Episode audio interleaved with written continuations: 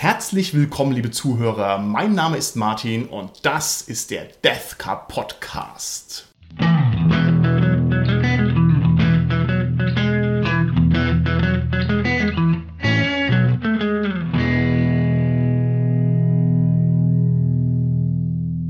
Bei mir heute im Studio sind meine lieben Gäste, der Holger, der Carsten und der Dominik. Ja, hallo, der Holger hier. Hallo, hier ist der Carsten. Hi, hier ist der Dominik. Die heutige Folge ist eine dieser seltenen Spielberichtsfolgen. Und zwar sind wir gedanklich immer noch bei Lamentations of the Flame Princess.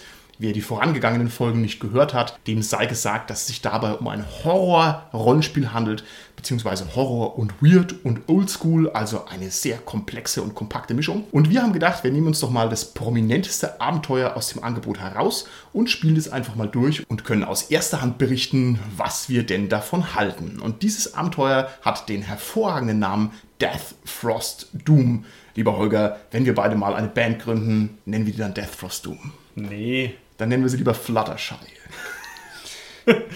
Bronies for Life. Bronies for Life, Holger. Genauso schaut's aus. Also, Death Frost Doom, ein Abenteuer, das wir heute uns mal gründlich zur Brust nehmen wollen. Death Frost Doom ist ein Abenteuer, das von der Hochprominenz von Lamentations of the Flame Princess verfasst wurde, nämlich von James Edward Reggie, dem vierten höchstpersönlich, das heißt also dem Mann hinter Lamentations of the Flame Princess. Der hat es rausgebracht, das war ja ein Bestseller in seinem Angebot und dann hat er eine Neuauflage verfasst und hat es seinem Verlagsstar in die Hand gedrückt, dem Zack S., über den wir auch schon ein, zwei Takte verloren haben. Und der hat sich nochmal drüber gemacht und hat es nochmal verändert und verbessert und kommentiert.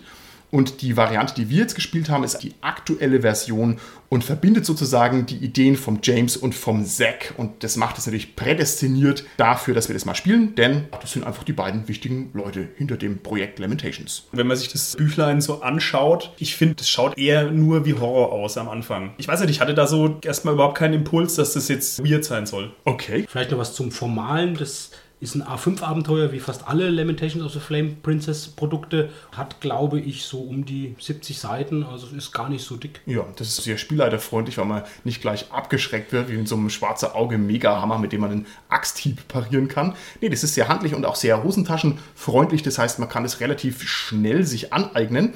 Ja, und ich muss auch ganz persönlich sagen, mein Interesse an dem Abenteuer war auch einfach hoch. Wollte mal wissen, was ist denn jetzt Lamentations im Kern? Und ich denke, mit diesem Abenteuer haben wir uns diesem Kern genähert. Was ist denn jetzt Death Frost Doom ganz konkret für ein Abenteuer? Was muss man sich darunter vorstellen? Ja, ich würde sagen, das ist ein typisches Oldschool Dungeon-Abenteuer mit ein paar Besonderheiten und eben mit ganz viel Weird-Elementen. Ich denke, da werden wir im späteren auch noch, wenn wir auf die Einzelheiten kommen, die wir erlebt haben, noch drüber reden. Was auch noch ist, ist, fängt halt nicht gleich im Dungeon an, es hat eine gewisse Vorgeschichte, bis man dann zum Dungeon hinkommt, was ganz interessant ist. Dann geht es aber doch in eher einen typischen Dungeon und endet quasi auch mehr oder minder mit diesem Dungeon. Ich hatte es ja gerade schon gesagt, das hat mich ein bisschen überrascht, dass es doch noch so richtig in den Dungeon reingeht.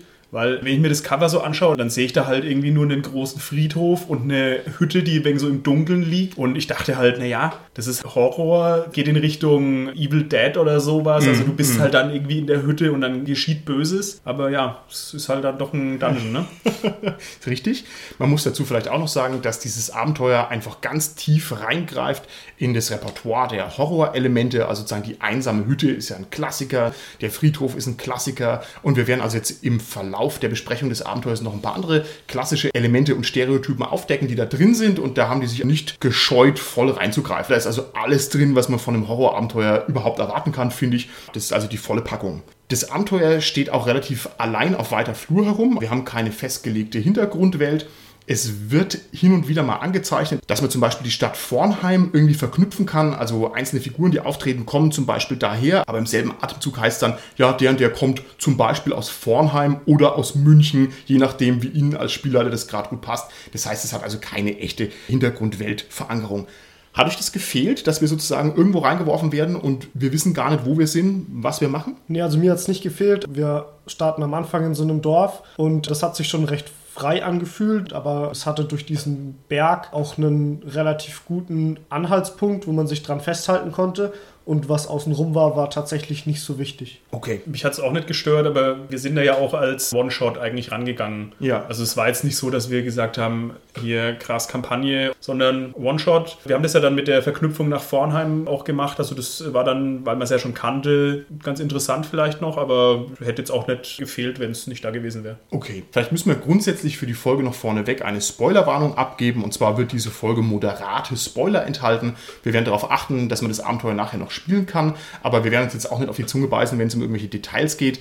Aber ich kann versprechen, das ist eben so ein ganz schönes, klassisches Dungeon-Abenteuer. Da kann man, auch wenn man die Geheimnisse punktuell schon weiß, was in dem Dungeon los ist, sich immer noch genauso gut amüsieren. Da ist der Verlust nicht sehr groß und deswegen werden wir uns zwar zurückhalten, aber jetzt auch nichts unterdrücken, wenn es raus muss. Die Lösungen der einzelnen Rätsel und Aufgaben, die werden wir nicht verraten. Ich bin mir auch nicht sicher, wie viel wir von dem Dungeon überhaupt gesehen haben. Muss ich ganz ehrlich sagen. Schön, Holger. Sehr schön, Holger, dass du das sagst. Wir haben nämlich dieses Abenteuer noch nicht nachgekartet. Das ist ja eine Grundfrage nach dem Abenteuer. Was ist jetzt? Deckt der Spielleiter sozusagen die ganzen Pläne und Karten auf? Erklärt er, was die Figuren alles verbaselt haben, was die Spieler alles nicht rausbekommen haben? Ja, und das haben wir noch nicht gemacht. Wir haben es jetzt vor einigen Tagen gespielt und da sind noch einige Fragen offen. Mal schauen, was hier meinen Spielern noch unter den Nägeln brennt. Ja, wir wollten ja nachcutten, Martin, aber du hast dann uns auf die heutige Folge vertröstet und hast gesagt, ja, das machen wir dann, wenn wir die Folge gemeinsam machen. Und gerade bei Lamentations finde ich es ganz wichtig, dass man zumindest, wenn man es so betreibt wie wir, das alles nochmal ein bisschen bespricht, da ja Lamentations immer so viele komplexe Rangehensweisen an die einzelnen Sachen hat, die man natürlich auch irgendwie als Spieler mitkriegen will. Also diese ganzen Zufallstabellen kriegt man halt als Spieler immer nur sehr teilbereichig mit. Letzten Endes ist so ein Nachkarten auch immer ein bisschen der Prüfstein für das Abenteuer, denn ihr als Spieler wisst ja gar nicht, ob ich mir die Sachen aus dem Hut gezogen habe oder ob da irgendwelcher random Nonsense in dem Abenteuer drin stand, sondern ihr habt es halt so geschluckt, wie ich euch das serviert habe. Also das ist auch nochmal ganz interessant, was da jetzt wie zusammenhängt oder wie auch nicht. Aber da kommen wir später auch noch dazu. Wie war denn jetzt ganz konkret eure persönliche Erwartungshaltung, als ihr euch hingesetzt habt und wir haben angefangen, Lamentations of the Flame Princess Death Frost Doom zu spielen? Was habt ihr euch von dem Abenteuer erwartet? Zum einen, wir wollten einfach erleben, wollten sehen, wie das mit den Regeln in der Anwendung im Spiel einfach funktioniert von Lamentations. Wir haben jetzt eben schon zwei Folgen drüber geredet. Wirklich auch mal in der Praxis zu sehen, wie das eben mit den Kämpfen beispielsweise, mit Proben und so weiter funktioniert. Das war das eine und das andere war halt mal wirklich so ein Oldschool-Dungeon-Abenteuer zu spielen, wie das so ist. Okay. Ich bin mit einer Erwartungshaltung an ein sehr schwieriges, sehr anspruchsvolles und sehr charakterintensives Spiel rangegangen und habe mir im Vorfeld schon mehrere Charaktere erstellt, weil ich wusste, was auf uns zukommt. Okay, also das heißt, die Gefährlichkeit war euch bewusst. Sehr schön. Ich bin stolz auf euch, Jungs. Wir reden jetzt gerade vom selben Abenteuer, das wir gespielt haben, Dominik, oder? Ja. Wie du gesagt hast, sehr schwierig, sehr Charakterspiel involvierend und so weiter. Schön, dass du das sagst. Das war ja die Erwartungshaltung, weil ich muss sagen, sehr viel Charakterspiel haben wir jetzt eigentlich nicht gehabt. Ich glaube, das hat er auch nicht gemeint, sondern dass einfach viele Figuren verbraten werden. Beides. Das war für mich zum Beispiel interessant, wie wir mit der hohen Mortalitätsrate umgehen. Und tatsächlich, wer hätte es gedacht, es sind auch die ein oder anderen Figuren ins Gras gebissen. Ja, und wir haben es sozusagen schön by the book gespielt. Das war mir persönlich wichtig als Spielleiter, dass ich nicht so arg mir irgendwelche Sachen aus dem Hut ziehe, sondern dass wir das schon im Wesentlichen so spielen, wie es da steht, um halt in Anführungszeichen Laborbedingungen herstellen zu können und dann auch sagen zu können, taucht jetzt was. Nicht, dass dann am Ende mehr ich beurteilt werde als das Abenteuer. Und ich glaube, das haben wir eigentlich auch ganz gut gemacht. Wie habt ihr euch denn im Vorfeld in Lamentations eingelesen? Was für Hausaufgaben habt ihr vorher gemacht? Ich habe mir vorher die Kampfregeln durchgelesen, um da schon mal ein bisschen eine Ahnung von zu haben, was mich erwartet. Habe dann mich in die einzelnen Rassen reingelesen, da man ja nur die einzelnen Rassen nimmt. Danach habe ich halt dann quasi meine Charaktere erstellt. Ich muss sagen, ich habe es nur ein bisschen überflogen, weil ich eigentlich schon D&D-Erfahrung habe. Klar muss man sich das nochmal kurz durchlesen, aber ich meine, die Zaubersprüche sind bis auf ein paar zusätzliche sind eins zu eins, was es halt bei D&D gibt. Die Kampfregeln sind so ähnlich. Die Erstellung von den Figuren ist halt ein bisschen gestreamliner noch, finde ich sogar. Ich fand es ganz toll, lieber Holger, dass du im Rahmen der Vorbereitung herausgefunden hast, dass es einen On-the-Go-Figurengenerator im Internet gibt. Und zuerst war ich beleidigt, weil ich mir gedacht habe, ey, die sollen doch mal ihre Helden hier gescheit machen und sich da mal ein bisschen neiknien. Aber als ich dann selber noch welche aus dem Hut ziehen musste, bei der Sitzung Nummer zwei, war es mir dann eine große Hilfe, einfach auf generiere mir einen zufälligen Charakter drücken zu können. Also das hat dann ganz gut funktioniert. Selbst ohne brauchst du vielleicht 15 Minuten Ja, oder so. das Das, ist richtig. echt, echt nicht schwer. Ja, Ich hatte mir ja zwei Kämpfe erschaffen. Das war halt wirklich sehr, sehr einfach. Also da war ich, glaube ich, sogar noch unter den 15 Minuten, weil das wirklich vielleicht auf ein, zwei Seiten im Heft steht und das relativ schnell ging, den Kämpfer zu erschaffen. Was mir großen Spaß gemacht hat, war, dass ich dann mir noch Ausrüstung besorgt habe. Und da gibt es ja zwei Tabellen in dem Buch. Das eine ist, wenn man in der Stadt einkaufen geht, das andere, wenn man auf dem Land einkaufen geht. Wir waren ja jetzt eher so ländlich von unserem Startgebiet her. Da war es meistens etwas teurer und wirklich zu gucken, mit dem Geld, was ich zur Verfügung habe, da möglichst eine optimale Ausrüstung sich zusammenzustellen. Habe ich lange nicht mehr gemacht, so auf die Art und Weise. Versucht dann wirklich auch ein bisschen optimiert, clever einzukaufen. Ich hatte im Hinterkopf schon das Wissen, es wird wahrscheinlich in den Dungeon reingehen und unter dem Aspekt habe ich dann wirklich versucht, mir möglichst Sachen mitzunehmen, die halt dann wirklich auch da nutzbringend sind. Carsten, ich war ganz stolz auf dich, dass du aus dem Buch Veins of the Earth die Idee mitgenommen hast, dass du dir sozusagen einen Fackelträger mitnimmst, ja, als Erweiterung deiner Figur. Das fand ich sehr nett, weil es war auch was, wo ich sofort drüber gestolpert bin. Als braver, keine Ahnung, schwarzer Augenspieler hat man ja nicht eine zweite Figur dabei, die an die Fackel trägt, aber das ist so naheliegend. Fand ich ganz cool und auch cool, dass du das direkt gemacht hast. Tatsächlich war das sogar aus dem Regelbuch heraus, weil es gibt da einen Abschnitt über Retainer, also Gehilfen, und da wird der Linkboy erwähnt als Fackelträger. Und ich fand diese Idee so cool, dass ich den mir erstmal als Gehilfen mit erschaffen habe, wo du dann gesagt hast, jeder soll sich noch einen zweiten Charakter erschaffen, war das halt dann einfach mein Backup-Charakter, also der zweite sozusagen, ja. Okay. Und ja, das hat Spaß gemacht, genau, mit diesem Gehilfen so ein Konzept zu erstellen, auch quasi für den Charakter. Ich habe ja meinerseits gespielleitet und nicht mitgespielt, aber ich habe trotzdem schnell eine Handvoll Zufallsfiguren sozusagen bereitgestellt, weil ich dachte, wir brauchen noch mehr, weil die alle über die Klinge springen und wir brauchen schnell noch Ersatz. Und ich fand es eigentlich sehr viel reizvoller, die komplett random rauszuhauen. Ich fand es dann viel cooler zu lesen, was haben die für eine zufällige Abmischung von Attributen und was haben die für zufällige Ausrüstung dabei. Das hat mir auch viel Spaß gemacht, ohne dieses Getüftel. Also interessant, dass du das gut fandest. Was bei uns ja war, wir haben uns ja zumindest im Vorfeld abgesprochen, wer welche Charakterklasse spielt. Deshalb war natürlich die Charaktererschaffung nicht völlig random, sondern ich habe die guten Eigenschaften gewürfelt. Ich habe aber dann nicht die guten Eigenschaften so genommen, wie ich sie gewürfelt habe, sondern ich habe die einfach getauscht. Ich habe die Punktwerte nicht verändert, aber ich habe die getauscht. Hätte ich die so genommen, wie ich gewürfelt hätte, hätte ich mit hoher Wahrscheinlichkeit keinen Kämpfer spielen können, eine andere Klasse spielen müssen. Das war das, wo ich im Prinzip dann noch geguckt habe, wo ich etwas anders gemacht habe, als es vielleicht eigentlich ganz primär vorgesehen ist, so wie du gesagt hast, Martin, nämlich völlig random. Wir haben es auch so gemacht, glaube ich, ne? einfach noch die guten Ja, man- Eigenschaften man darf ja dass es tauschen. Ach, das steht sogar drin. Ja. Okay. Genau, also man kann ein bisschen Einfluss nehmen, aber tatsächlich nicht viel, vor allem nicht beim Steigern. Aber gut, darum soll es halt auch gar nicht so gehen. Wart ihr mit meiner Vorgabe einverstanden, dass ihr euch zwei Figuren erstellen müsst? Fandet ihr das? Ich hätte ja eigentlich gedacht, dass wir mehr Figuren wie zwei brauchen. Ich habe es auch gedacht, Dominik, aber ihr habt so gut gespielt, ja. Ihr habt nur 50% eurer Figuren verschlissen. Also ich persönlich hatte auch zum Beispiel vier Stück vorbereitet. Ähm, naja, ich meine, mehr ist besser, ne? Falls es wirklich hart auf hart kommt, hast du halt noch einen in der Hinterhand. Was habt ihr denn zu der Idee gesagt, dass ihr euch die Stufen auswürfelt? Und zwar war mein Hintergedanke, das steht im Abenteuer drin, das ist also für Anfängerstufen gedacht. Ja, und Anfängerstufen, das ist ja nicht nur jeder Stufe 0, sondern es ist sozusagen ein gewisser Bereich, jedenfalls wird es so nahegelegt. Also habe ich gesagt, ihr sollt dann wie vier würfeln und das ist dann euer Level, mit dem ihr losgeht. Das war ganz witzig, weil bei mir, wie gesagt, ich hatte mir eh schon diesen Gehilfen, den Fackelträger ja generiert und das war dann ganz automatisch eben dann, wo du gesagt hast, wir brauchen zwei, mein zweiter Charakter. Dann habe ich aber die Stufen gewürfelt für beide und ich habe sowohl für den Meister sozusagen eine Eins gewürfelt als Level, als auch für den Lehrling, für den Fackelträger eine Eins gewürfelt. Dann habe ich überlegt, mache ich irgendwas tricksig oder so und habe gesagt, nee, das nutze ich jetzt so und gehe damit um, wie es ist. Und es ist schon auch ganz witzig, weil da kamen wieder so Ideen, dass es ja manchmal wirklich so ist, wir kennen auch Geschichten, dass der Lehrling eigentlich der Fähigere ist als der Meister, aber er nichts zu sagen hat in der Hierarchie und im Hintergrund bleiben muss, bis ein großer Moment kommt. Und das war so ein bisschen so das, was ich so im Hinterkopf hatte, vielleicht so, ja, wenn es sich ergibt. Wir wollen natürlich beide auf Level 1, heißt, sie sind einfach beide mega unfähig. Ja, da ist keiner fähiger als Gerade, der andere. gerade für, einen- für einen Kämpfer bei Lamentations einfach schade, weil jede Stufe wird er besser beim Kämpfen im Gegensatz zu allen anderen Ja. Charakteren und hat halt nur eine Eins gehabt, ja. Und wo wir gerade bei der Unfähigkeit sind, also ich habe auch für meine beiden Charaktere zweimal eine Eins gewürfelt. Genau. Somit waren wir halt eine schlagkräftige Gruppe. Im Gegensatz zu euch hatte ich ja mal ein bisschen Würfelglück, zumindest bei der Stufenerstellung. Und hatte dann Figuren der Stufe 3 und 4 jeweils so. Also das hat es dann noch, denke ich, ganz gut rausgerissen. Das ist richtig, Holger. Also da war es ganz gut, dass du ein bisschen fähiger warst, denn ansonsten wäre, glaube ich, gleich der erste Kampf für alle tödlich ausgegangen. Das wäre natürlich auch seltsam gewesen. Ja, ich schäme mich jetzt und werde noch ein bisschen Würfeln üben. Ja, weil ihr einfach nur diese minderwertigen, billigen Würfel habt aus Plastik. Meine Würfel sind alle aus Elfenbein, aus Gold und sind einfach richtig gute Würfel. Ihr braucht halt bessere Würfel. Nächste Frage. Wir haben die Figuren nach dem Slot-Prinzip vergeben. Ich denke, das war sinnvoll, auch zum Test. Wir hatten also einen Cleric dabei, einen Zauberer, einen Kämpfer und dann so den Rest so ein bisschen hinten rumgeklebt. Ich fand, das war ganz gut. Dominik, du bist von mir als Beauftragter für die Kampfregeln eingesetzt worden. Ich habe sie mir zwar durchgelesen, aber ich hatte im Vorfeld nicht den Nerv, das im Detail zu kapieren. Warst du damit zufrieden mit der Rolle und meinst du, das hat gut funktioniert oder nicht? Ja, doch. Also, das hat schon einigermaßen gut funktioniert. Das Problem ist nur, wenn man halt einer anderen Meinung ist wie der Meister, hat man halt ein Problem. Das ist richtig. So läuft's halt.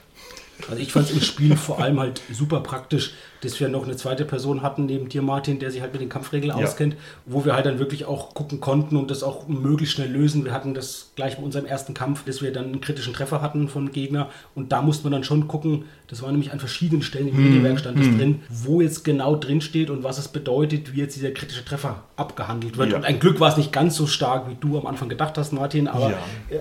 Das wäre mein Charakter nicht mehr am Leben gewesen gleich. Aber nein, aber das war, glaube ich, gut, dass wir da ein bisschen die Expertise noch, Ja. noch verteilt hatten und das ging auch schneller. Wir haben da, glaube ich, auch Zeit gespart im Abenteuer. Ich denke es auch. Wie wo man jetzt natürlich dazu sagen muss, also dieser kritische Treffer, normalerweise hätte ich sowas weghand gewedelt, weil ich mich doch von so einem blöden Regeln-Nichtwissen nicht aufhalten lasse, aber wir wollten es halt auch echt wissen, wie es geht. Und außerdem war es halt nun mal so, da kam ein lächerlicher Gegner, ein einziger. Was war's denn? Ein Untoter. Und der hat tatsächlich die ganze Gruppe umgenatzt, weil ja keiner ein Gefühl hatte für, wie viele Lebenspunkte hatten wir eigentlich und wie hoch ist eigentlich der Schaden und so. Wir sind da also wie die Christkindler in diesen Kampf reingelaufen und dann waren halt links und rechts die Leute tot. Das war großartig. Also war ein tief befriedigendes Kampfspielgefühl für mich als Spielleiter. So muss das laufen. Ich hatte vier Leben und ich wusste, dass es wenig sind. ich wusste, dass ich mit einem Schlag tot bin. Geholfen hat es trotzdem nichts. Der hatte ja auch drei Attacken pro Runde, also das war schon ein bisschen unfair. Unfair, Holger. Unfair ist es, wenn man dem Spielleiter vorher nicht verrät, wie viel magische Schriftrollen man in seinem Inventar drin hat, obwohl vorher gefragt worden ist, was hast du in deinem Inventar drin. Aber ich will jetzt mal den Mantel des Schweigens darüber ausbreiten. Ich fand es halt vor allem kurios, wenn wir jetzt über diesen ersten Kampf reden. Bevor es zu diesem ersten Kampf gekommen war, was wirklich relativ spät fast sogar schon war im Abenteuer, gab es ganz viele andere Situationen, wo wir, finde ich, total vorsichtig waren mit allem und uns wirklich so zurückgehalten haben und wirklich uns dieser Verletzlichkeit der Charaktere bewusst waren und wirklich genau geguckt haben, dass uns nichts passiert. Und dann laufen wir in diesen Kampf so blauäugig und dusselig rein und haben den noch selbst provoziert letztendlich im Nachhinein, ja. Ja, haben es eigentlich vielleicht doch verdient gehabt. Ich weiß nicht, also ich war nicht so blauäugig, aber das Problem ist, das System ist halt so tödlich, man kann sich halt gegen diesen 70 km/h Zombie mit drei Attacken halt nicht wehren. Das ist korrekt. Das System ist wirklich sehr tödlich und da müssen wir auch später nochmal drüber reden, denn es sind ja nicht nur die Kämpfe, die tödlich sind, sondern wir haben ja auch ein Rettungswurf-Konzept sehr tief verankert und da hat man also immer schon drinstehen, safe gegen irgendwas or die. Und es steht richtig im Abenteuer so drin, das heißt nichts von wegen, mach einen Rettungswurf und wenn du ihn versaust, kriegst du eine Krankheit und dann kannst du nochmals geheilt werden und bla bla bla. Nein, das ist Lamentations of the Flame Princess. Man fällt tot um und verreckt wie eine Fliege und es ist großartig. Das ist großartig. Also ich kann diese Rettungswurfsysteme, die mir jetzt gar nicht so geläufig sind, ab sofort sehr viel mehr wertschätzen, weil es einfach die Spannung durch die Decke erhöht, wenn man so einen blöden Wurf schaffen muss. Wirklich, wirklich schön. Ja, Martin, nachdem wir uns ja jetzt schon drüber unterhalten haben, wie wir uns als Spieler oder beziehungsweise mit unseren Charakteren vorbereitet haben, ist natürlich auch interessant zu erfahren, wie war es denn für dich als Spielleiter mit der Vorbereitung? Ich muss sagen, ich habe mich schon gründlich vorbereitet, weil natürlich das ein neues System ist und ich wollte auch einen schönen Spieleabend produzieren, aber ich hatte nicht so wahnsinnig viel Zeit, muss ich sagen. Also das war ein Abenteuer, das ich so ja mit viel Hochdruck vorbereiten musste. Ich hätte mich da gerne noch intensiver darauf vorbereitet. Es ging schon so, aber so wirklich luxuriös war die Vorbereitung nicht. Ich erinnere mich, glaube ich, das war in unserer ersten Folge, da hatten wir auch drüber gesprochen, dass es schon auch anspruchsvoll geschrieben ist. Es ist in Englisch, aber dass auch viele alte Worte oder uns als Deutsche nicht so geläufige englische Worte drin sind. Wie war es denn vom Verständnis für dich, das zu lesen, das Abenteuer? Also man lernt viel, ja. Man lernt viele schräge Wörter. Taxidermist habe ich gelernt. Und zwar ist das jemand, der Tiere ausstopft, wusste ich nicht. Und so auf diesem Level lernt man halt neues Zeug. Das ist eigentlich ganz cool. Ich habe dieses Abenteuer beim ersten Mal durchlesen nicht kapiert, muss ich sagen, obwohl es nur so ein handliches, dünnes Abenteuer ist. Ich habe es vor einem Vierteljahr irgendwann im Sommer schon mal gescheit durchgelesen und habe mich sehr schwer getan, erstmal zu verstehen, wie denn so diese Abenteuersequenzen funktioniert, was denn so von den Figuren operativ verlangt wird und wo das Ganze rausläuft, wo die Twists sind. weil es einfach keine gescheite Überblicksdarstellung hat. Und ich finde, ein modernes Abenteuer 2017 muss auf Seite 1 drin haben den Textkasten, wo drin steht, lieber Spielleiter, das und das und das wird passieren und das fehlt hier total. Also das ist schwierig. Und dann die Sprache auch noch, ist auch schwierig. Und dann dieses Horror-Setting und dieses weirde Setting, wo die Sachen nicht so gut erklärt sind, auch schwierig. Und dann haben wir hier noch die Besonderheit, dass also die Leute auch quer reinreden. Also das heißt, wir haben ein Vorwort von James und dann haben wir den Zack, der irgendwo mal sagt, wieso er irgendeine Regel verändert hat oder nicht verändert hat und so. Also das macht es nochmal ein bisschen komplizierter. Und in der ersten Näherung fand ich sehr zäh, habe es auch so nach zwei Dritteln erstmal weggelegt. Habe aber dann schon verstanden, wie das Abenteuer gedacht ist und habe dann beim zweiten Leseversuch das eigentlich wie Butter durchlesen können und haben sich also für mich dann auch ganz viele Sachen plötzlich erschlossen und dann ging das ganz gut. Mich würde interessieren, in den ganzen Lamentation-Sachen ist eigentlich immer ja ein so ein Kniff drin. Ein so einen Clou, auf den das ganze Abenteuer aufbaut. Ja. Ein, ein Werkzeug. Welches Werkzeug war denn in Death Frost Doom? Es gibt einen Moment in diesem Abenteuer, wo das Abenteuer umkippt, wo das Abenteuer von einem spielergetriebenen Abenteuer zu einem schicksalsgetriebenen Abenteuer letztlich wird. Es gibt also einen großen Twist, den man allerdings auch jetzt nicht so unbedingt erahnt, wenn man es erstmal liest, dann muss es schon wirklich gründlich kapieren.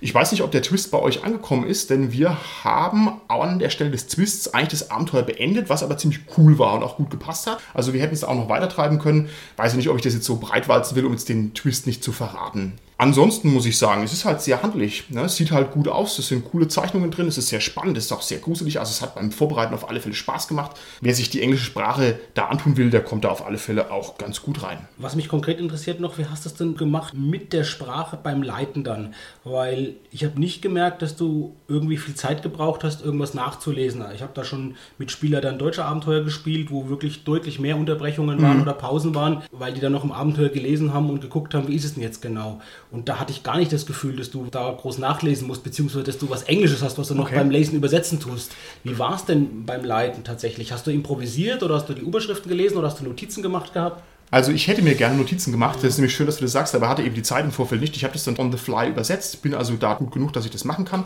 Habe aber auch tatsächlich ein, zwei Fehlerchen gemacht, die euch noch nicht aufgefallen sind. Also irgendwelche Details, die mir dann doch durchgerutscht sind, vor allem in den Textblöcken. Also war nicht so ganz ideal. Was jetzt zum Beispiel mich gestört hat, waren die ziemlich englisch klingenden Namen. Die haben in meinen Augen überhaupt nicht reingepasst. Das waren immer amerikanische Namen und das hätte ich natürlich normalerweise im Vorfeld noch verbessern müssen, hatte aber einfach nicht den Nerv dafür. Das heißt also schon, du hast während dem Leiten im Abenteuer die Textblöcke teilweise genommen und hast Ja. die halt frei übersetzt Ja, ja.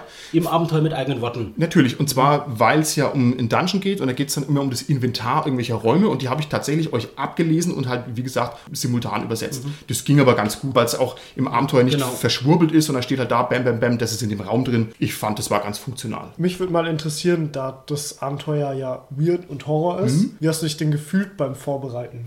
Ich fand es super zu lesen, super spannend, also das ist interessant zu lesen. Letzten Endes hat diese Weirdness die negative Auswirkung, dass einfach ziemlich viel Nonsens drin steht. Also wenn man dann sozusagen in der Gesamtschau sich das Abenteuer anguckt, dann ist es eigentlich totaler Schmarren. Also so gründliche deutsche Abenteuer, die halt so ewig aus der Welt erwachsen sind, ja, wo halt alles passt. Jedes Dungeon ist irgendwie ein Nutzgebäude, was da stehen muss und die Räume sind. Das ist halt hier überhaupt nicht der Fall, sondern das sind halt Sachen aneinander geklebt, die halt einfach echt Quatsch sind.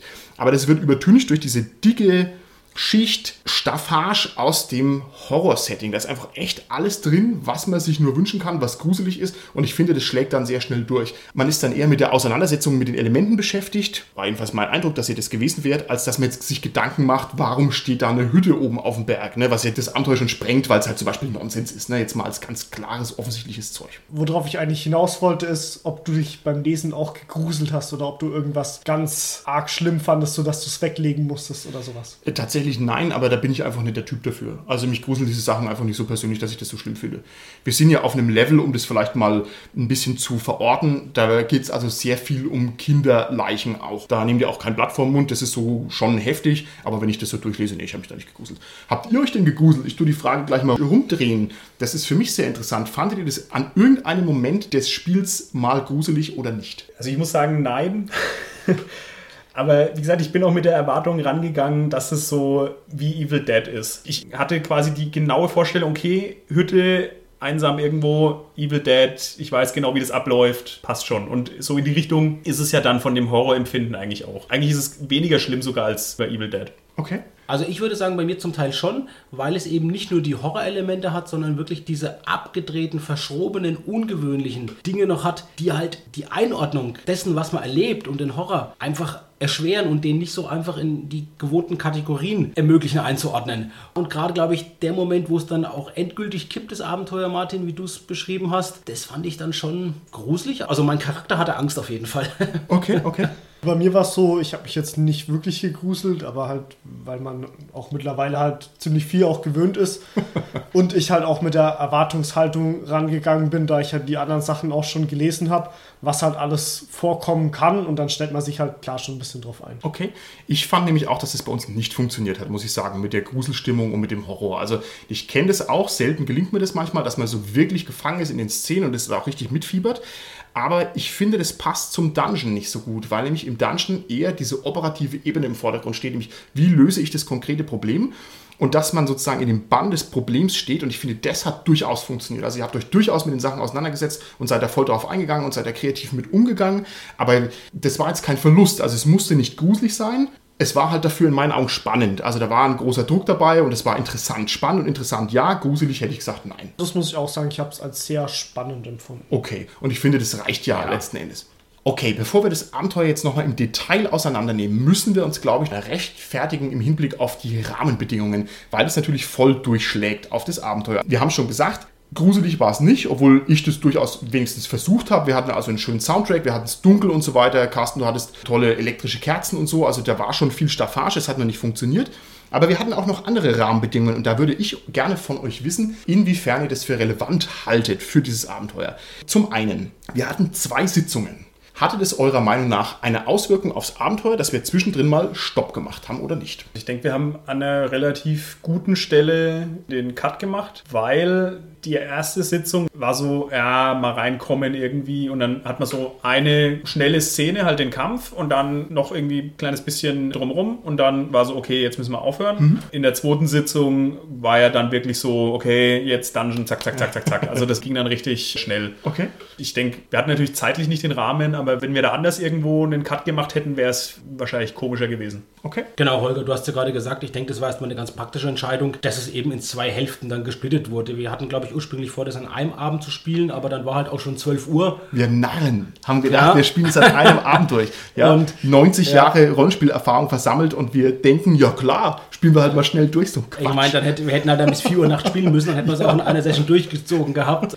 Und so fand ich es natürlich einfach aus dem Grund gut zu sagen, wir machen es in zwei Spielsessions. Also ich glaube, Spielzeit netto hat man schon so sieben bis acht Stunden. Ja. Damit muss man, glaube ich, auch rechnen bei dem Abenteuer. Was uns gelungen ist oder dir oder weiß nicht, ob es geplant war, wir haben es gesplittet in außerhalb vom Dungeon und innerhalb vom Dungeon. Ja. Wie das der Holger auch schon mal angesprochen hat. Dadurch hatten wir halt einmal so ein bisschen Freiheiten und danach halt dann Dungeon. Okay. Überall Wände. Okay. Wir hatten zwei unterschiedliche Spielorte. Das fand ich ganz interessant. Wir haben also das erste Mal beim Carsten gespielt, das zweite Mal bei mir.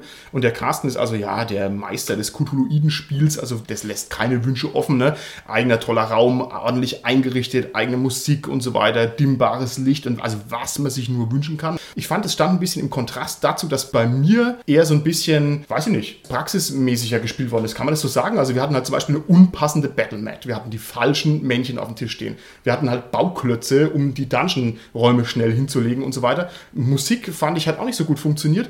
Wie war denn da euer Eindruck? Also hat es eine Auswirkung gehabt auf das Spiel, dass es einen unterschiedlichen räumlichen Rahmen hatte oder nicht? Es ist schwierig, da jetzt irgendwie einen Vergleich zu ziehen, weil wir beim Casten zum einen die gleiche Battlemat hatten, war ja deine. Und ich weiß nicht, wir hatten da, glaube ich, überhaupt keine räumliche Aufteilung irgendwie. Also wir waren ja in dieser Hütte drin, aber das haben wir dann nur so, ja, hier halt der Raum irgendwie und davor das, also quasi nur beschrieben und nicht wirklich angezeichnet. Ich fand es mit den Bauklötzen dann etwas besser, aber ich weiß nicht, wie es beim Casten, wie wir das da gelöst hätten, falls es dazu gekommen wäre. Was ich ganz gut fand, Martin, bei dir, glaube ich, waren wir etwas bequemer oder etwas komfortabler rumgesessen noch. Um, wir hatten mal bei dir auf meiner Couch, bei mir waren wir eher an einem Esstisch gesessen. Das kann vielleicht auch einen Unterschied machen. Echt? Ich fand es eigentlich cooler bei dir, weil man nämlich enger aufeinander gehockt war. Da war also sozusagen weniger Ablenkung und mehr Rollenspieldichte auf weniger Raum. Wir haben es ja schon gesagt gehabt jetzt hier, es hat auch ganz gut gepasst, einfach zu diesen beiden Settings, Dominik, wie du es gesagt hast. Wir hatten halt den Dungeon und wir hatten das, was vorne war. Und ich irgendwie dann auch eine tolle Entsprechung, da zwei verschiedene Räume dafür zu haben. Ja. Auch wenn es jetzt Zufall war vielleicht, Okay. ja,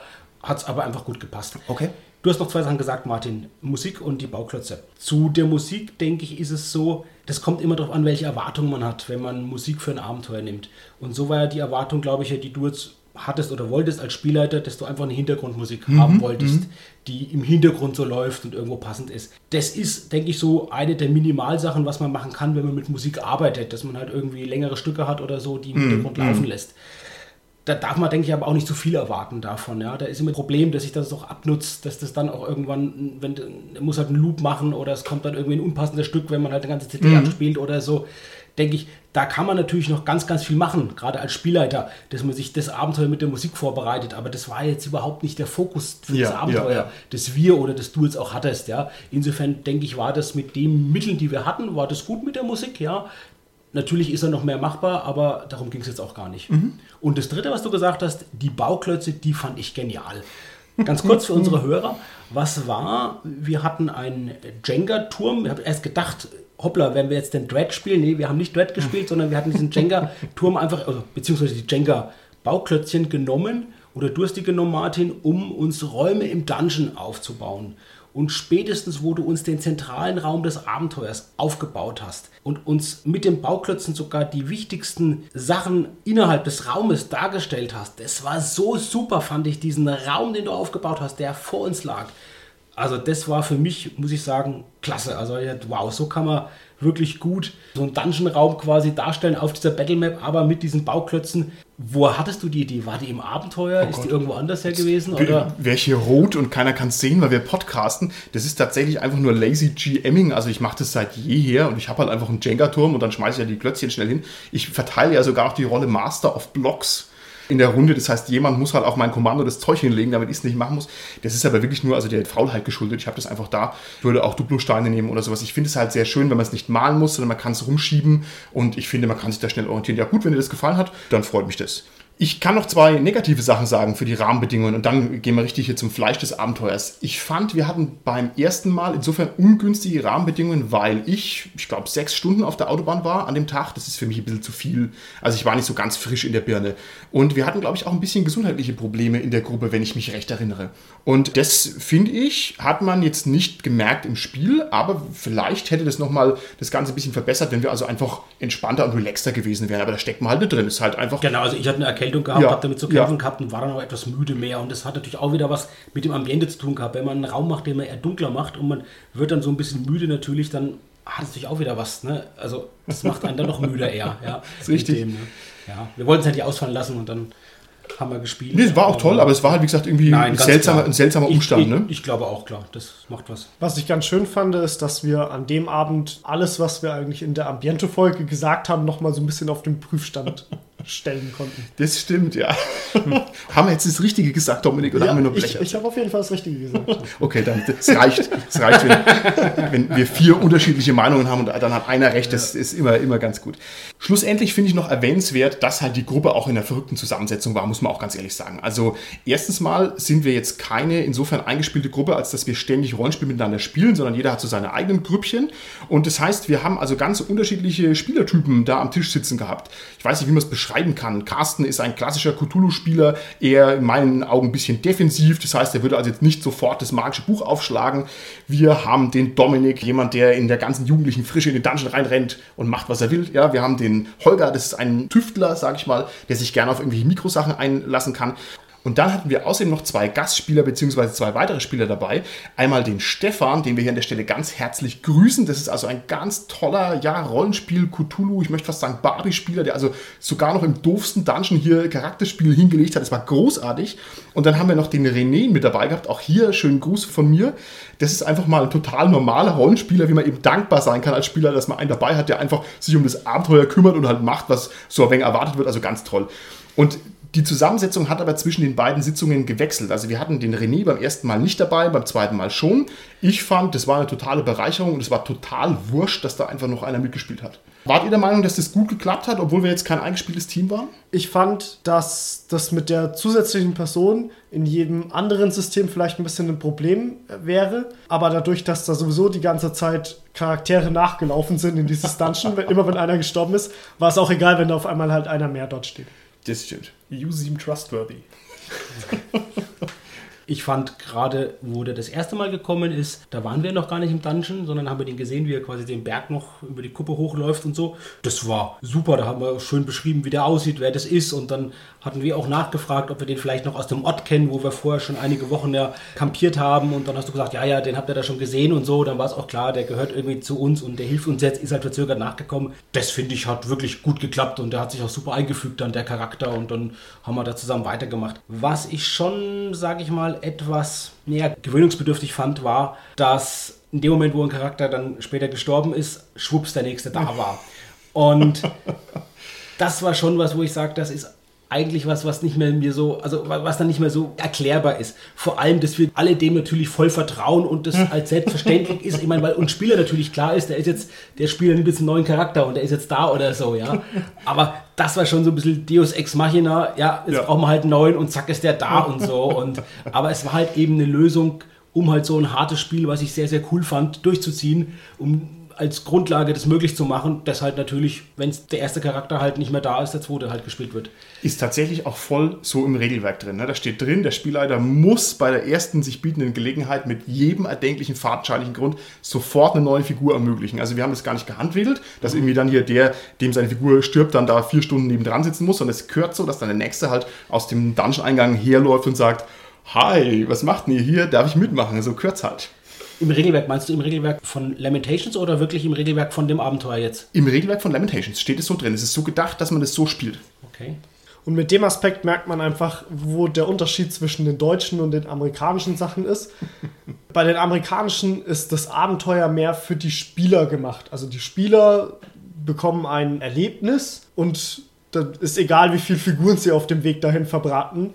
Und in den Deutschen ist eher so, dass das Abenteuer mehr für die Figur geschrieben ist. Dass die sich daran bereichert. Okay, sehr schön. Das finde ich eine sehr schöne und sehr interessante Aussage. Das ist generell sehr amerikanisch, muss man sagen. Also halt einfach Dungeon, Bam, Bam, Bam und so weiter. Das finde ich total cool. Das hat mir total Spaß gemacht. So, ihr Lieben, jetzt. Sagt mir, wie hat euch der Abenteuerinhalt gefallen, so wie ihr ihn von mir serviert bekommen habt? Ja, also wie ich schon mal angedeutet habe, ich fand den Spannungsbogen recht gut von dem ganzen Abenteuerblock durchgehend. Also es war jetzt nie so, dass ich mich irgendwo gelangweilt habe. Es waren auch knifflige Rätsel drin, deswegen finde ich den Inhalt, der war auch greifbar, sag ich jetzt mal. Und ja, fand ich eigentlich ganz gut. Okay. Ich glaube, wir haben viel zu wenig nach Fallen gesucht. ich kann mich, glaube ich, an keinen Moment erinnern, wo wir wirklich aktiv nach einer Falle gesucht haben, sondern wir haben so, ich mache das jetzt mal. Und wenn es eine Falle ist, dann habe ich vielleicht noch meinen Rettungswurf oder so. Ne? Beziehungsweise manche Sachen waren zu offensichtlich als Falle ausgelegt, wo man dann vielleicht schon wieder sagen konnte, ja, okay, ich mache das jetzt, da passiert sowieso nichts. Beziehungsweise, ich glaube, bei so ein paar Sachen haben wir schon gewähnt, oder nicht nur gewähnt, also wir haben, denke ich, schon, ja, vielleicht doch gewähnt, dass es eine Falle war und dann war es am Ende keine Falle. Aber da haben wir schon Vorkehrungen getroffen, da nicht reinzutappen. Aber schon bezeichnend war, weil du sagst Falle, Holger, unsere erste Spielfigur, ist durch so eine Falle gestorben. Ja? Ja. Und das war total unvermittelt. Das war ja, glaube ich, auch was, Martin, was im Abenteuer so drin ist. Der hat einfach was ausprobiert und das war halt falsch und dann war er halt tot. Also es hat mich erschüttert, wie, wie unmittelbar und wie rasch das ging und dann war es zu Ende der Charakter, der halt schon auch ja, schön dargestellt war vorher, der gespielt wurde, der erschaffen wurde, der schon auch eine Hintergrundgeschichte hatte und dann war der halt nicht mehr da. Er hat ja auch seinen Rettungswurf nicht geschafft. Das ist richtig. Schaff halt deinen Rettungswurf, Dominik. Ich sag ja, ich muss würfeln üben. Okay, okay. Ich sage jetzt hier noch was dazu und zwar, dieses Abenteuer ist deswegen ganz herrlich, weil es natürlich mit der Erwartungshaltung der Spieler spielt und ganz oft, wo man denkt, es sei eine Falle, ist es keine. Und das ist natürlich für den Spielleiter hervorragend, wenn man da hockt und denkt, haha, die haben die Hosen gestrichen voll und trauen sich keinen Zentimeter vor und dann ist halt nichts. Klar, diese Freude ist dämlich und kindisch, aber sie ist halt da, also das ist schon sehr nett. es gab wahnsinnig viel ausprobieren und ja, zu versuchen und zu gucken, wo man denkt, da kann man jetzt was machen oder nicht und kann irgendwas erreichen. Es war eben, du hast ja schon gesagt, in der Klassifikation hauptsächlich Holger, ich fand aber auch Dominik, du hast da auch ganz, ganz viel probiert immer und, und, Und bist geguckt, draufgegangen. Wo du, wo du was machen kannst und so. Und das war für mich so das Interessante, weil ich nicht gemerkt habe vom Spieler jetzt, also von dir Martin, wo macht es Sinn, noch weiter Spielzeit zu investieren und zu gucken, ob man damit irgendwas erreichen kann und damit dem Abenteuer weiterkommt und wo ist es einfach halt vielleicht ein nettes Gimmick, aber auch nicht mehr und es macht eigentlich Sinn, was anderes zu machen. Du hast also da überhaupt nichts anmerken lassen. Ja, also wir konnten es überhaupt nicht sagen.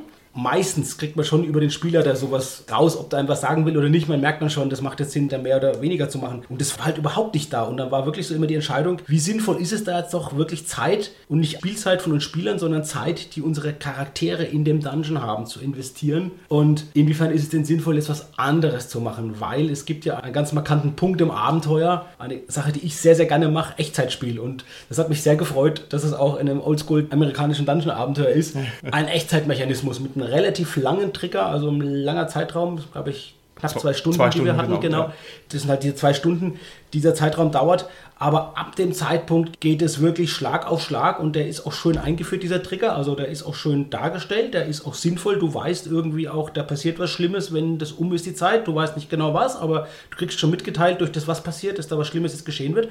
Und da war es, finde ich, ganz elementar zu schauen, wie viel Zeit investieren wir in bestimmte Sachen und inwiefern machen wir dann einfach weiter. Und das war, glaube ich, so die Rolle, die ich auch hatte als dem Kämpfer. Ich habe immer schon im ersten, aber insbesondere im zweiten Teil einfach gesehen, wir machen jetzt einfach andere Sachen und wir gehen jetzt voran und wir brechen jetzt ab und tüfteln nicht. Ich glaube nicht, dass es vom Cthulhu-Spiel kommt. Du hast ja gesagt, ich bin so ein defensiver Cthulhu-Spieler eher von der Kategorisierung. Ich habe deswegen jetzt nicht so viel rumgetüftelt oder schon gar nicht Bücher gelesen oder so, weil ich eben ein Kämpfer war. Und ein Kämpfer finde ich nicht, dass das jetzt ist, der, der liest jetzt hier magische Bücher und was bringt's ihm oder so. Dafür war ich halt derjenige, der am häufigsten als erstes in irgendwelche Räume reingegangen ist und geguckt hat, was da passiert. Ja. Und ich muss auch sagen, ich fand es auch großartig, dass es so gut funktioniert hat mit diesem Zeitrahmen. Also man hat gemerkt am Anfang so alle, ja, äh, das ist ja noch ganz schön lange hin. Und ab einem gewissen Punkt ist es umgekippt und alle waren total problemfixiert und wollten also zack, zack, zack die Sachen schnell lösen. Und es hat also einen ganz anderen Spielflow produziert. Das hat hervorragend geklappt und das war ganz toll. Und ich fand auch, da war es nicht so schlimm, dass es jetzt nicht gruselig war, aber es war halt spannend, weil man einfach echt nicht wusste, was machst du. Das macht die eigenen Entscheidungen noch viel wertiger, weil man einfach weiß, oh Gott, wenn ich mich jetzt hier verdüdel, dann versau ich es für alle. Tolle Sache. Was mir auch aufgefallen ist, eine Kleinigkeit, auch das Trennen der Gruppe hat innerhalb dieses Echtzeitspiels sehr gut geklappt, weil es natürlich sinnvoll war, mal zu sagen, vielleicht wir probieren da noch was aus. Ja. Währenddessen gehen die anderen den Gang dahinter mal lang und schauen, ob es da was gibt, wo sie weiterkommen. Und ich glaube, es hat deswegen auch geklappt, weil es halt immer ganz kurze Sequenzen waren. Du hast nicht die Zeit, Ja, da jetzt ja. eine halbe Stunde Charakterspiel zu machen und zu gucken, wo gibt es da was oder so und du siehst, die Zeit tickt dir runter. Sondern es war halt ganz kurz, die einen machen Ja. was und dann switcht man zu den anderen, was macht ihr in der Zeit oder so. Und da waren alle diszipliniert auch und auch, glaube ich, auch als Spieler, sowohl als auch Charakter interessiert, das jetzt wirklich voranzutreiben und schnell zu machen, möglichst. Und ich fand das auch einen großen Gewinn, dass dieses Abenteuer auch viele kleine Geheimnisse hat. Also zum Beispiel, es gibt irgendwo Geheimfächer, sag ich mal. Ne? Und ich hocke dann als Spielleiter da und warte halt darauf, dass einer sagt, ja, ich gucke jetzt nochmal da und da genau nach. Und wenn es halt passiert, hat man gleich ein Erfolgserlebnis, ja, du findest was, cool. Ne? Auch wenn es jetzt keine komplexen Sachen sind, die man machen muss, sondern halt nur mal gründlich nachgucken. Das ist auch toll und das ist vor allem auch unter dem Zeitdruck ganz toll. Meine nächste Frage an euch lautet: Wart ihr mit dem Horrorambiente zufrieden? Wart ihr mit den Horrorrequisiten zufrieden? Hat euch das angesprochen? Fandet ihr das interessant? Ich erweitere die Frage: Wie war das mit dem Dungeon? Wart ihr mit dem Dungeon zufrieden? Fandet ihr das Dungeon interessant? Ich denke, von der Horror-Einrichtung des Dungeons war das sehr gut durchdacht. Das hat alles ineinander irgendwie gepasst, bis auf vielleicht den Eingang so ein bisschen. Aber danach war das alles so in sich stimmiges Ambiente. Und der Dungeon, was wir mitgekriegt haben, war, denke ich, naja, nur so halb logisch aufgebaut. Okay. Fand ich zumindest. Der Dungeon hat eine Toilette, Holger. Was willst du denn mehr? Ja? Logischer kann ein Dungeon nicht aufgebaut sein. Die aber halt in einem Berg sitzt und keinen Abfluss hat. Wer weiß. Dim, dim, dim, dim, dim. Möglicherweise gibt es Geheimnisse in diesem Dungeon, die der Dominik noch nicht gelöst hat. Dominik, du hast vorhin schon gesagt, dass du sagst, das war so eher ein amerikanisches Abenteuer, was eher für die Spieler und nicht für die Charaktere ist. Und was dazu ja passt auch, man hat als Charakter letztendlich gar nicht so richtig erfahren, was es eigentlich mit dem Dungeon und dem, was im Dungeon drin ist und was dann auch passiert ist, eigentlich genau auf sich hat. Aber das liegt ja hauptsächlich daran, dass wir halt nicht bis zum Ende gekommen sind. Das ist so ein Mix. Ich habe mir mal die Dreistigkeit rausgenommen und habe mal eine Mail geschickt an den Erfinder dieses Abenteuers, nämlich an den James. Und zwar gibt es eine Frage, die ich mir als Spielleiter gestellt habe. Man ist da in einem Dungeon drin und in einer mysteriösen Hütte und die ist über und über übersät mit Geheimschriften. Also das heißt Schriften, die man nicht lesen kann. Und man findet dann im fortgeschrittenen Verlauf des Dungeons ein Artefakt, um diese Schriften zu entziffern. Aber das kommt so spät, dass es also eigentlich technisch, taktisch gar nicht mehr so sinnvoll und möglich ist, sozusagen diese ganzen Nachrichten alle zu entschlüsseln. Und jetzt ist halt die Frage, ist dieses Abenteuer so gedacht, dass die Figuren das können und sollen das machen und wir haben es nur falsch gemacht? Oder ist es so gedacht, dass man halt nur auf einen Bruchteil der Geheimnisse kommt und dass die Figuren und damit letztlich die Spieler auch im Dunkeln weiter tappen? Die Frage ist, ob man das aus dem Buch überhaupt erfährt, was da überall steht. Ja, ja, doch, doch. Also das kann ich dir hiermit schon sagen. Da gibt es keine Geheimschrift, die irgendwie blank ist, sondern okay. irgendwo, wo was steht, steht was. Und da kommt man also schon ganz schön weit rein in die Hintergrundgeschichte. Aber die Frage ist, ist es spielerisch erfahrbar? Und jetzt habe ich also hier den Erfinder mal angeschrieben deswegen und der hat gesagt, nein, es ist nicht so gedacht, dass man quasi reingeht und sofort alles lesen kann, weil man irgendwie einen Sprachenkundler dabei hat, sondern das soll also zum Großteil im Verborgenen bleiben. Und so soll das Abenteuer gespielt werden. Und das finde ich ehrlich gesagt megamäßig cool, dass man so ein bisschen sich entscheiden muss, muss, ja, was gucke ich mir denn jetzt an, was nicht? Und damit ist es letztlich in euren Händen, welche taktischen Entscheidungen ihr trefft, was ihr euch anschaut. Ein, ein winziges Beispiel, da gab es Zaubermittel und die hatten ein Etikett drauf in dieser Geheimschrift und meine lieben Spieler haben sich dieses Etikett schlicht und ergreifend nicht angeguckt. Man hätte das aber entschlüsseln können. Hättet ihr das gemacht, hättet ihr schon nochmal einen Schritt nach vorne gemacht von der Erkenntnis her, aber es ist halt euer Bier und das finde ich legitim, dass es halt nicht gemacht hat. Also der Hintergrund des Dungeons und so und das Ganze wird schon erklärt irgendwo im Abenteuer. Natürlich diffus erklärt, aber schon so, dass man einfach mehr Ahnung hat, als ihr jetzt in meinen Augen habt. Also ihr wisst jetzt nicht so wirklich, was da genau. gelaufen ist. Und es ist potenziell erfahrbar für die Charaktere, aber faktisch wahrscheinlich aufgrund von dem, wie es aufgebaut ja. ist und von dem Zeitdruck eher nicht. Ja, sehr aber schwierig. rein theoretisch schon. Also, ja. Rein theoretisch kommt man da ziemlich nah dran, wenn man halt mit vielen ja ja. sich auf mystische Sachen einlässt und viel kombiniert. Mhm. Ja, ja. Wie fandet ihr denn den Herausforderungslevel dieses Dungeons? Habt ihr euch auf dem richtigen Level herausgefordert gefühlt oder fandet ihr es zu leicht oder zu schwierig?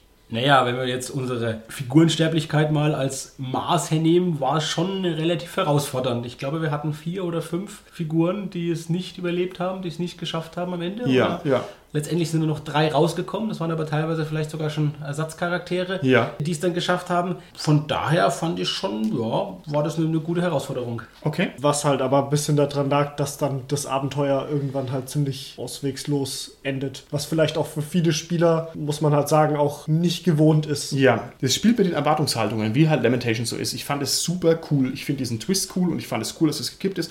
Und ich fand auch gut, wie wir das gelöst haben. Also ich fand es spielerisch sehr befriedigend hinten raus, auch wenn halt eine Menge von von den Figuren dann letzten Endes ins Gras gebissen haben. Für mich als einer von dem, der ja zumindest da erstmal noch rausgekommen ist mit heiler Haut, war das halt wirklich super, super spannend und cool zu erleben, wie das mit diesen Rettungswürfen oder mit diesen Zufallswürfen funktioniert. Weil bei mir war es zum Beispiel so, ich bin in eine Falle reingetappt, die irgendwie meinen Helden, ich weiß es gar nicht genau, du hast mir nicht genau gesagt, aber in irgendeiner Form biologisch verändert oder in die Richtung, glaube ich, von der Vergiftung geht es. Dann habe ich was anderes gemacht und habe, will jetzt nicht zu viel Spoiler im Abenteuer, ich habe was anderes gemacht, wo man dann letztendlich auf einer Zufallstabelle mit W100 würfelt und es ganz stark davon abhängt, welches Ergebnis man dann halt hat. Und ich würfel auf dieser 100er Tabelle eine 4 und diese 4 ist, dass alle Gifte neutralisiert werden im Körper.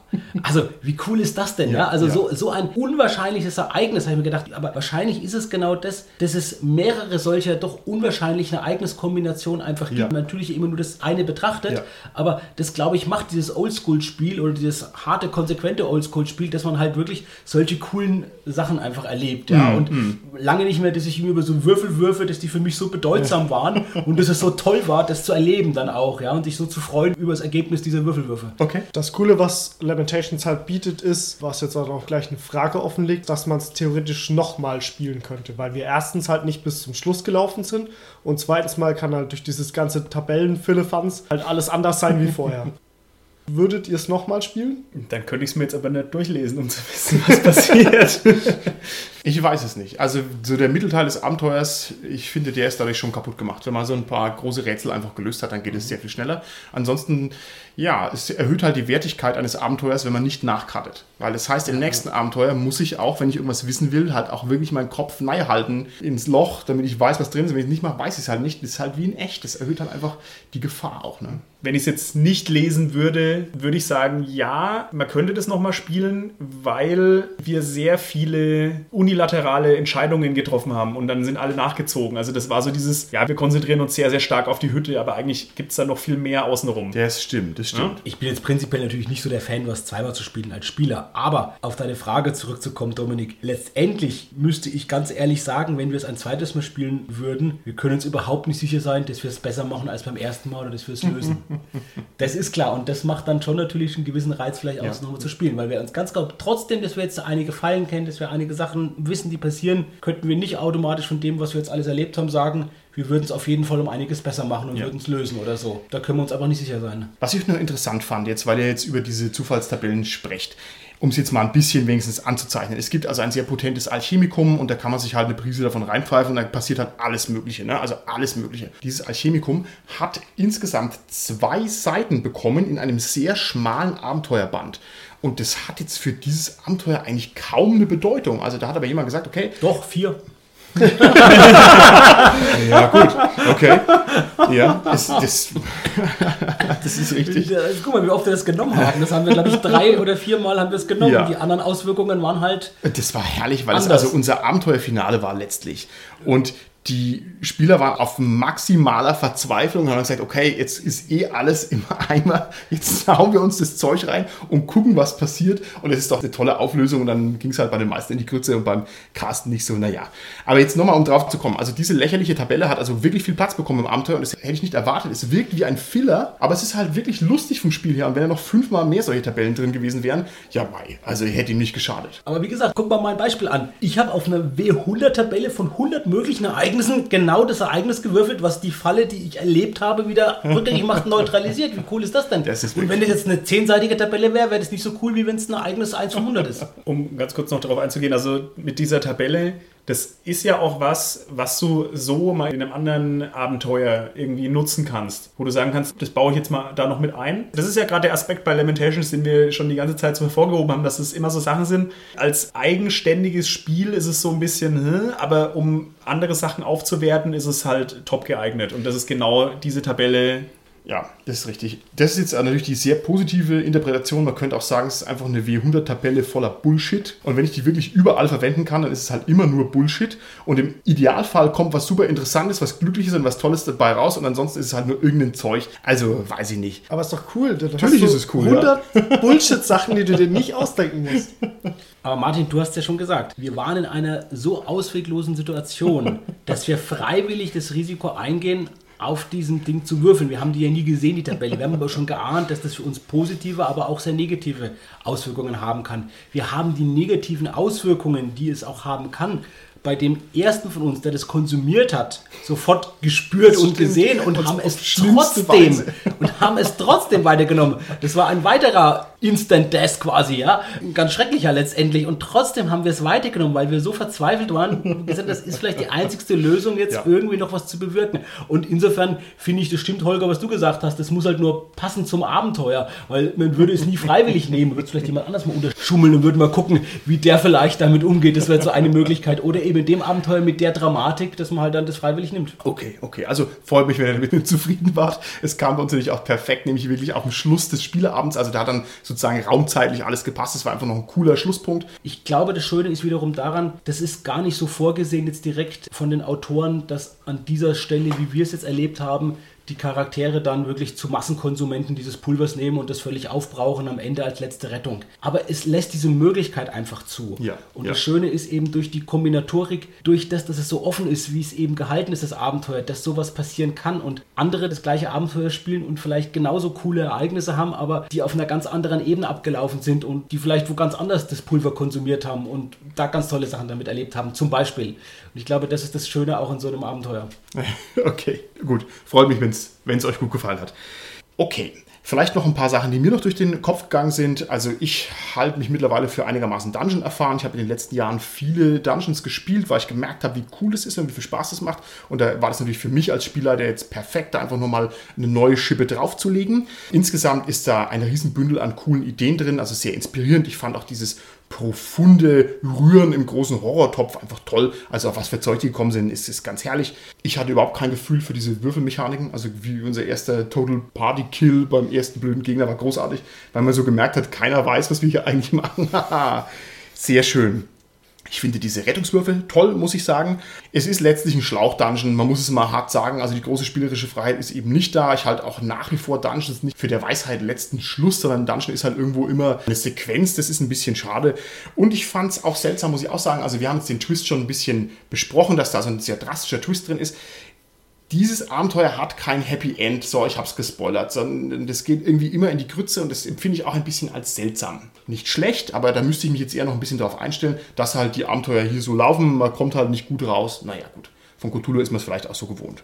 Das trägt ja auch im Namen, ne? Doom. Richtig, genau, richtig. Und Death, ja. Huhu. Okay, alles klar. Mit dem Blick auf die Uhr würde ich sagen, uns bleibt noch eine einzige Möglichkeit, diese Podcast-Folge noch ein bisschen zu verlängern. Dominik, bitte würfel mal den Rettungswurf dagegen, dass der Podcast jetzt aus ist. Ja, ich habe noch meine Würfel vom letzten Mal dabei. Und ich würfel. Oh nein!